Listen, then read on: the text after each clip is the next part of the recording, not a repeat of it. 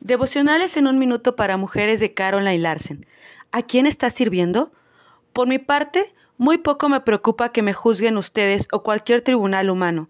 Es más, ni siquiera me juzgo a mí mismo, porque aunque la conciencia no me remuerde, no por eso quedo absuelto. El que me juzga es el Señor. Primera de Corintios 4, 3 al 4. ¿Para quién vives tu vida? Recibir la aprobación de las personas que te rodean es lo que determina las elecciones que haces y el camino a seguir.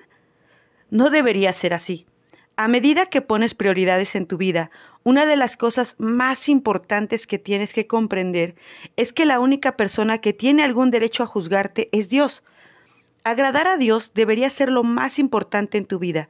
Eso realmente te libera porque de todas maneras no podrás satisfacer a todas las personas que te rodean en todo momento. Pero si sirves a Dios, los que te rodean también deberían estar satisfechos contigo. Cierra tus ojos por un momento y medita en esta lectura.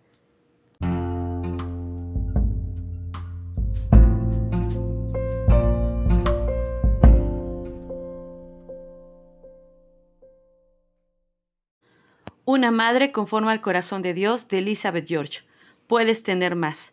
¿Anhelas más? ¿Más vida? ¿Más propósito? Puedes tener más si das un simple paso. Empieza orando por las posibilidades que tu día ofrece. Ora por tu día a lo largo del día y al final del día. Esta comunicación concienzuda y permanente con Dios te revelará su dirección clara. Si la practicas, serás sensible a las oportunidades o a los demás y no desperdiciarás en la insensatez de este mundo los preciosos minutos que Dios te da. Si buscas Filipenses, encontrarás uno de los libros más prácticos de la Biblia. En el capítulo 3, versículo 14, Pablo dice, Sigo avanzando hacia la meta para ganar el premio que Dios ofrece mediante su llamamiento celestial en Cristo Jesús.